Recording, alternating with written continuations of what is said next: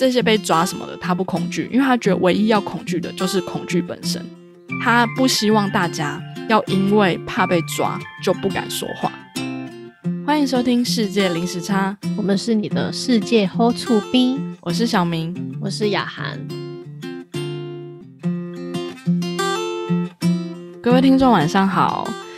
有追踪我们 IG 的朋友可能会知道一件新闻，就是在今年的五月九号是我们菲律宾的总统大选之日。我们菲律宾，对我们啊，我们是大亚洲地区哦，我们亚洲文化国。对啊，我们是世界零时差，好，所以是我们领地啦。对，那其实呢，在总统大选新的总统上任之前呢，现行的总统是叫杜特地。那他一直都是非常知名、有争议性的人物。那我其实我们在第十集就是政治丑闻那边也有介绍过他。如果大家有兴趣，也可以回去听我们那一集。他有多么的争议性呢？我就用一段，就是他在大选前，就是他其实是二零一六年的时候总统当选前呢，他对选民公开说的一段谈话，就可以知道为什么有争议性了。嗯，他说：“如果我成为总统，将会带来血腥，因为我会下令杀死所有的犯罪分子。”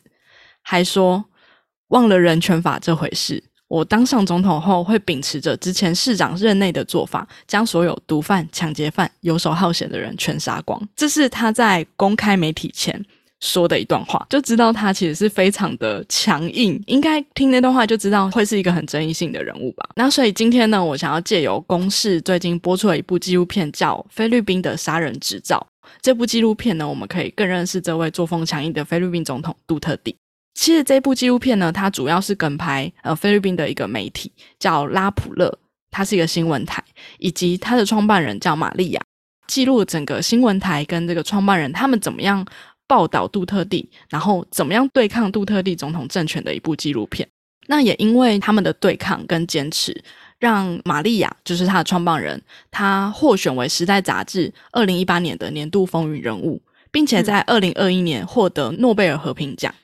对，也是首位获得诺贝尔奖的菲律宾籍女性，这样算是一个蛮重大的一个殊荣。其实借由看完这部纪录片呢，不仅可以更认识菲律宾发生的事情，其实也能够让我们更知道新闻自由的重要性。接下来呢，我会分三个时期讲一下，就是先从杜特地上任前到他上任后，以及我们最新的现况是怎么样，就是跟这个时间轴跟大家讲解一下这部纪录片发生的事情。那首先呢，是呃，总统杜特地上任前，其实在二零一六年以前呢，他已经担任了三度的纳卯市市长。纳卯市在菲律宾的南部，他任期总共长达二十二年。我那时候觉得，哎，这二十二年也太久了吧？就是我就查了一下。他的那个任期，发现他们的市长是一期是九年嘞，然后他当到第三次，他们总统的任期是六年嘞，就比我们多了两年。对对，总统是六年，哦，所以市长更久哎。对对，他以前当市长当了二十二年，然后才发现他们市长可以当九年嘞，而且他连任到第三次哎。可是他二十二，二十二不能整除哎。啊，对，因为他当第三任的时候他就选总统就选上了，他也是平步青云。我觉得也太久了吧。然后我就觉得，哎，虽然是民主一样的民主政体，可是发现他们，包括你刚刚讲的总统，他们是六年，而且他们是不能连任，所以就其实很多规定是跟台湾差别蛮大的，也是看这个才发现的。然后想九年也太久了吧，而且连任三次。重点是呢，他在担任那个纳卯市市长期间呢，他成立了一个非常有争议性的叫做纳卯行刑队。那他们的作用是什么呢？其实他位在的地方是港口，所以其实一直都是。毒品交易的很兴盛的地方，所以他其实担任市长之后，他就决定要扫毒，所以他就成立了这个纳卯行刑队。但是这个也不是公开的，是私下成立的。那它的作用呢，就是他会私底下处决毒贩、强奸犯，或是抢劫犯，甚至是游手好闲的吸毒者，或者是一些小奸小恶的，或是游民，可能也都会被抓。根据统计，他当市长以来。至少有一千四百二十四人是被私刑处决，就是完全没有被判刑，就在街头可能就直接被执行了。然后其中还有一个是只有十四岁的未成年。所以其实借由他在市长期间做的事情，就知道他的风格非常的强硬。然后他也不避讳在媒体前面公开的发表一些他很狂妄的语言。那其实这个纪录片一开始其实就是从玛利亚他访问杜特地开始。那那时候他还没有选总统哦，他那时候还没有选上总统。他那时候就说，他觉得大家都想要整治治安，大家都想要发展，但是大家都只会讲而已，他不会讲，他会直接做。其实就看得出来，他是一种强人政治，而且他有说，他如果他上任的话，就是会变成很独裁。他直接这样讲了。但是为什么还是这么多的民众支持他？其实也是跟他在纳卯市当了二十二年市长，确实让纳卯市的治安有变好，就是在路上也看不到什么游手好闲的人，也没有什么吸毒的人，因为都被杀死了。对，他是因为他用这个极端方法，可是就反而让民众相信说他是真的可以。为当地带来好的治安，嗯，我觉得是因为他们可能怕治安不好，也怕穷。如果在这种前提下，反而民众会渴望一个强人政治去领导他们，所以变成说他的这个作风，让他从市长直接高票当选，成为总统。在二零一六年的时候，他其实得票率是百分之三十九，算是非常压倒性的胜利。那他当选总统之后，就如他对媒体讲的一样，他会延续市长任内的做法，他甚至是会扩大到全国。所以当他当选之后呢，其实就是一个公开的秘密，警察他们会雇佣杀人组织，其实就是前那个纳毛行刑队的那些警察或者成员，他们会找那个杀人集团。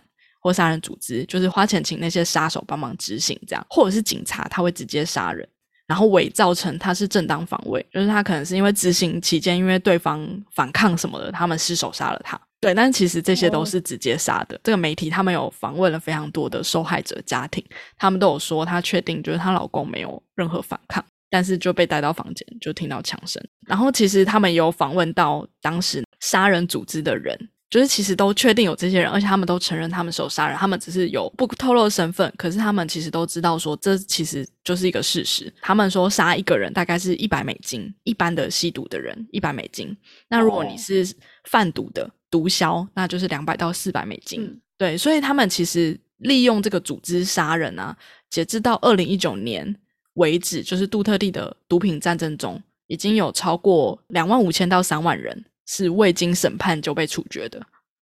然后，其实最具争议性的，其实就是有非常多的无辜平民，可能并没有反抗的权利，他可能也没有做什么事情，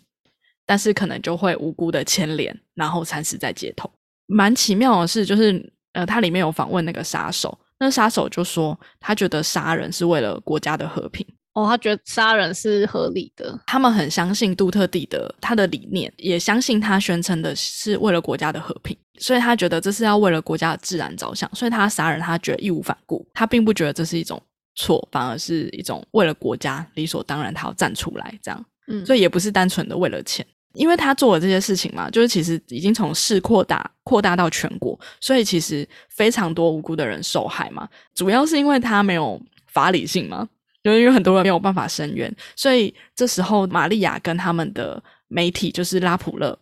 他们就是多次的报道这些受害者的家庭，以及报道杜特地他们怎么样雇人杀人啊，就是疯狂的跟进去跟拍，然后去报道。那这也导致他们被杜特地盯上。哦，杜特地他就会直接在媒体前面公开发表说，所有阻挡他的人都会杀掉他。然后也公开说叫那些报假新闻的，他指那些报道他指使他，那就是他可能杀警察杀人那些新闻，他就觉得是假新闻，他并没有承认这件事情。虽然这是一个公开的秘密，但是他就是控制舆论嘛，控制媒体，他就说这些都是假新闻，就是要来抹黑他的，所以他就叫他们去死。公然批评这些媒体，尤其就是指名就是拉普勒，而且甚至说他直接禁止拉普勒记者参加他的政府记者会。如果是议员，他公开就是询质询一些弊案或者一些问题，他们也会派人去对这些议员或是记者下手。反正他们就已经有那个集团了嘛，他们已经有那个行刑队了。那他们只只需要给他们名字，他们就会去找他们要下手的人。对，所以其实就会带来一个寒蝉效应。就变成说，呃，很多媒体应该说他们没有被盯上，但是他们就是怕成为下一个。应该说没有一个公开的法令是说你不可以报道这些，对吧？因为照理来说，新闻媒体是自由的，但是大家就会怕，就像有点像是之前讲马来西亚在一党专政的时候，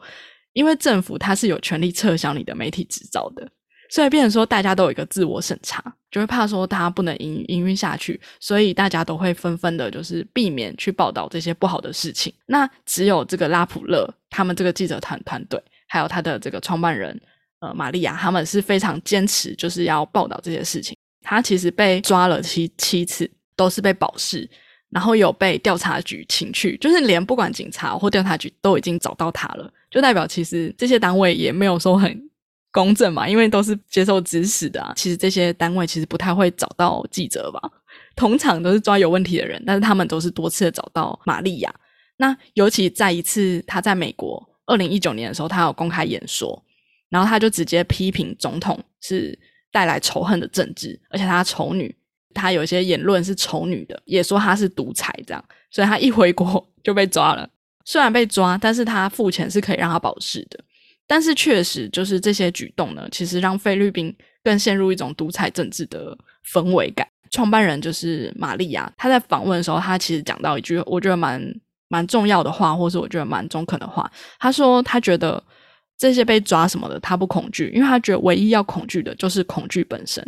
她不希望大家要因为怕被抓就不敢说话。他觉得其他媒体都是这样，因为寒蝉效应嘛。但他觉得没有规定说不能讲啊，他就是要讲，他不应该害怕跟退缩，他就是要公开去讲这些事情。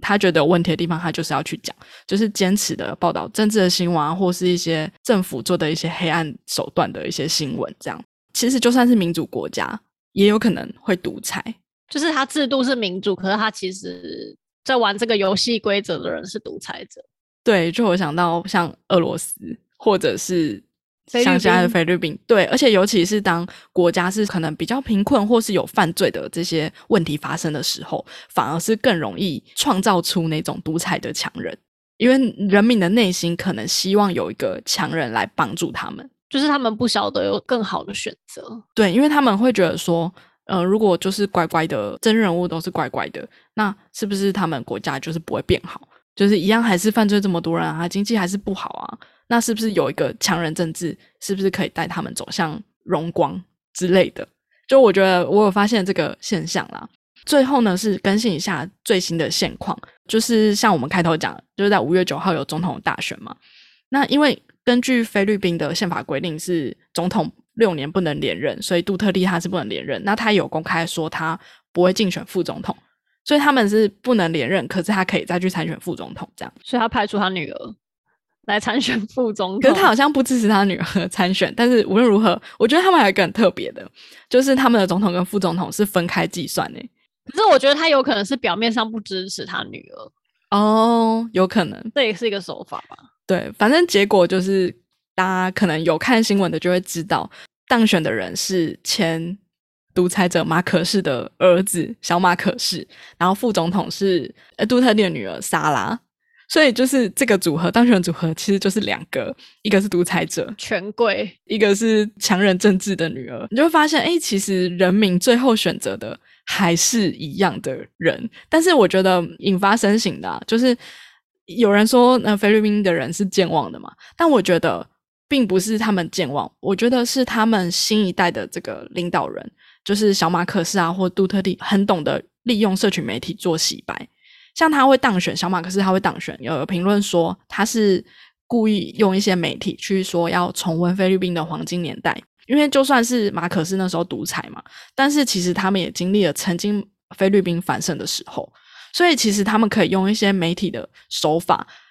一样的事情，他可以把它讲成白的。就是他其实是因为马可斯家族贪污了一百亿美金，对后来被人民赶走，流亡起义赶走，流亡到国外。可是他们，因为他们有贪污了很多非法的黑钱，所以他就利用这些黑钱操作媒体。就是像那个小马可士的妈妈，就是伊美对代，就是马可士的老婆，就是那个贵夫人，她就是就是一个有三千多双鞋子的女人。对对对，就在菲律宾很穷困的时候，然后他就用社群媒体把她塑造成她是一个爱国爱民的，然后国母的形象。对，所以其实我觉得透过这次呃这个纪录片，还有这个选举的结果，其实我们真的要知道新闻媒体自由的重要性，因为新闻自由它是可以确保事实不会被谎言取代。所以玛利亚她为什么一直坚持要报道正确的呃新闻跟事实？因为她知道很多媒体都是被寒蝉效应啊，或是被被操控的，所以她借由这个纪录片，或是借由他的做法，他希望鼓励菲律宾人要寻找一丝希望，就是希望这个可以找到真理。他受到很多最大的攻击，不是本人攻击，是网军的。那也有现实的，就是有那个杜特地的支持者到他们呃拉普勒的新闻台去直播，说要去可能去要要找他闹事这样。然后，所以他其实有遭受到非常多的攻击，甚至连有一个布洛克哦，他是写出了人民的心声，然后也被攻击。然后到他一定要搬家，就是精神骚扰他就对了。对对对对，就是玛利亚，她一直希望鼓励的是，他们要学会一件事情，就是他不要隐藏，不要隐匿，也不要妥协。就像他刚刚讲，他觉得唯一需要恐惧的是恐惧本身，就是他一直坚持做的事情。二零二一年获得诺贝尔和平奖，除了他之外，还有另一个是俄罗斯的调查记者，叫。穆拉托夫，那这两个人是魁违八十六年以来诺贝尔和平奖再次颁发给新闻的媒体人员工作者。对，所以其实我觉得，对于呃勇敢追求真相的媒体啊，或者是对于勇敢核实报道的记者，是很大的意义啦。然后也象征说，人民全体人类我们追求事实的真相，还有知的权利的重要性。最后呢，我要用玛利亚，她之前有接受《消失的国界》的采访。然后他有讲出一个我觉得蛮引发深省的话了。他说：“民主的疑惑呢，有时候是投票的人民，他们到底是凭着自己的自由意志去做投票吗？还是都是被科技筛选过的，送到他们的眼前的消息所操控了？所以就有点呼应上次我们在印度那集最后讨论的议题，就是我们有也要保证我们有知道的权利嘛，但是我们还是要学会去独立思考。”什么是正确的新闻？然后自己去思考过后，我们再去做出合理的判断。好，那我们今天的节目就到这边告一个段落。如果喜欢我们节目，欢迎留下五星评论，或者是到 IG 留言跟我们分享你的心得。那我们下周见喽，拜拜，拜拜。世界零时差，世界零时差，我们是你们的世界后 to be。哎靠！时间怎么好像还很短？就这样吧。